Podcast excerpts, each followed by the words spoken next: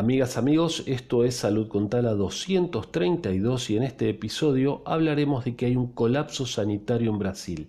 Se registraron más de 3.000 muertos en tres días. ¿Comenzamos?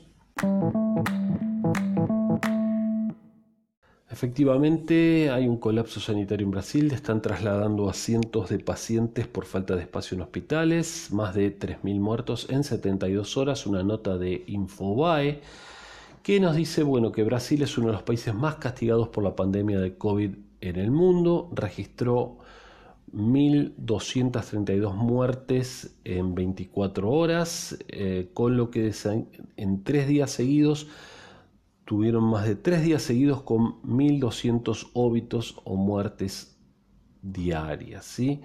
Eh, Brasil está rozando los 230.000 fallecidos, los 9.5 casi millones de casos.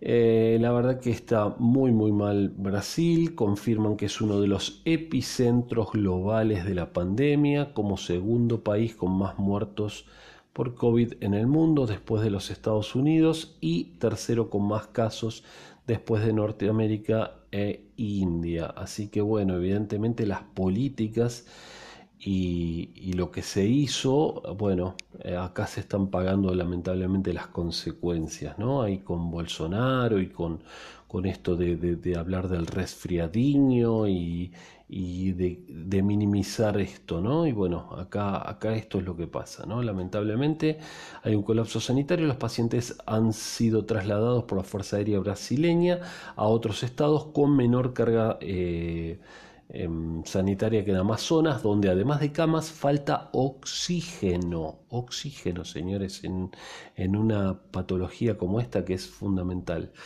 Eh, en concreto, este jueves, bueno, no importa el día, se trasladaron 34 enfermos a la capital del estado y a Río de Janeiro. Bueno, el país ya vacunó, vamos a ver un poquito lo positivo, el país ya vacunó a 3 millones de personas, ¿eh? bueno, eso está muy bien. Igual quedan muchísimos por vacunar. El 37% de los 400.000 indígenas que viven en las aldeas principalmente de, la Amazonia, ¿eh? ¿Sí? Hay de la Amazonas.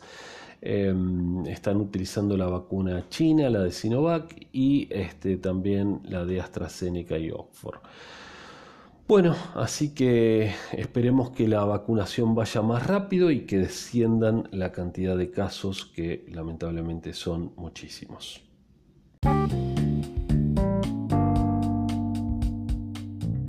Amigas, amigos, nos escuchamos en el día de mañana. Soy Sergio Taladriz y les mando un saludo grande. Hasta mañana.